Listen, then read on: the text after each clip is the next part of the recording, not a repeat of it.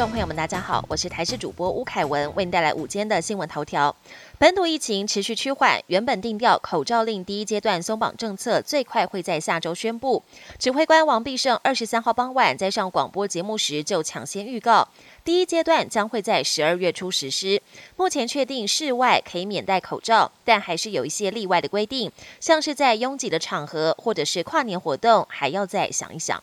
九合一选举进入倒数阶段，医师提醒民众，如果出现了失眠、狂吃、没有胃口、注意力不集中、肌肉紧绷或是肠胃道不适，还有头痛等症状，很可能是选举压力障碍。建议要限制看新闻以及使用社群媒体的时间，也要避免和同事或家人过度激烈谈论政治。全球糖尿病患、肥胖人口激增，用于控制血糖、体重的瘦瘦笔大缺货。欧美两大药厂供不应求，越来越多减重民众就自费购买瘦瘦笔。全国两百五十万名糖尿病患，大约有一成受到影响，有二十五万人需要改换成其他的药品。国际焦点：乌克兰关键基础设施又遭到俄军新一轮空袭，乌克兰多个州接连发生爆炸，导致基辅全面停水，附近地区无电可用。基辅还有一栋两层楼建筑被飞弹击中，造成三人死亡、九人受伤。西部大城利维夫同样全面断电，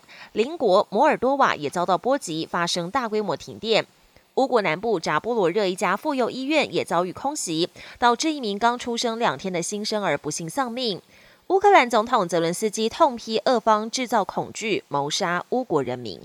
曾经访台的美国众院议长佩洛西即将卸任，渴望接棒的共和党领袖麦卡锡也表态有意访台。联邦政府对此保持正面态度。白宫国安会发言人科比表示，无论新任议长是谁，或者会不会出访，白宫都将继续支持国会议员出访，因为议长就跟任何国会议员一样，有权出访海外，前往他们选择的地点，包括台湾在内。如果新任议长希望访问台湾，美国政府不会阻挠。